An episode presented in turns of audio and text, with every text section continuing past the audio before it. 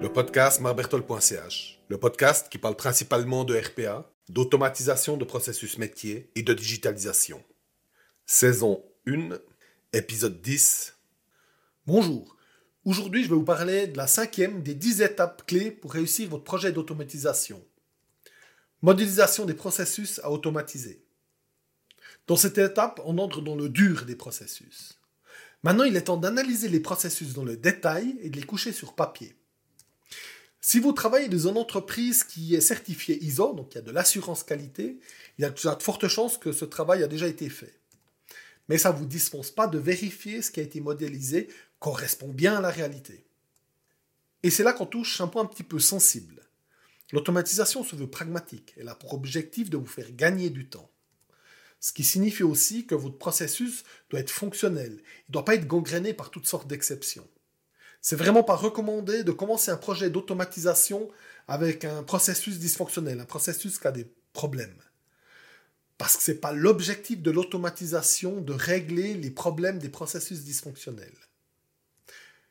Commencer un projet d'automatisation avec un processus dysfonctionnel est un très bon moyen pour faire échouer un projet d'automatisation. Continuons. La phase de modélisation doit également se faire en équipe. Il vous faut les personnes qui exécutent réellement le processus au quotidien. Ceux qui ont le vrai savoir sur ce processus. Et la phase de modélisation doit vous permettre d'identifier les éventuels problèmes sur le processus choisi ou les processus choisis. Si une personne, lors de l'analyse, vous dit Ah oui, mais non, on ne fait pas ça comme ça, c'est un drapeau rouge. Il faut vraiment se poser la question sur ce qui se passe dans ce processus. Il faut vraiment creuser pour comprendre comment le processus est réellement exécuté dans le quotidien. Ensuite, il faut adapter le modèle et vérifier la faisabilité de l'automatisation. Donc, si c'est des petites différences, on adapte le modèle. Si on a de gros soucis, peut-être choisir un autre processus.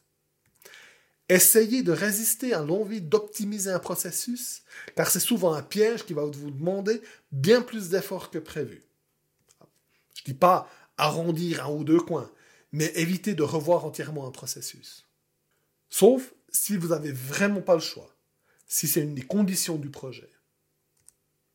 Et vous n'êtes plus dans un simple projet d'automatisation. Dans ce cas, essayez de séparer le projet en deux phases. La première phase, une revue du processus ou des processus, et une deuxième phase qui est la phase d'automatisation. Bref, à la fin de cette étape, vous aurez un ou deux processus qui sont clairement définis sur papier, comme ils sont exécutés dans la réalité par les utilisateurs. Ces processus sont maintenant prêts à être automatisés. En passant, c'est une bonne idée de faire mettre à jour la documentation ISO par l'équipe qualité, s'il y a besoin. Hein. C'est de l'amélioration continue de la qualité et lors du prochain audit, ils vous remercieront. Abonnez-vous au podcast pour ne pas manquer la sortie du prochain épisode.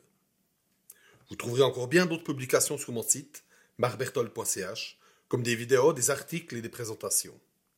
Automatisez bien, amusez-vous.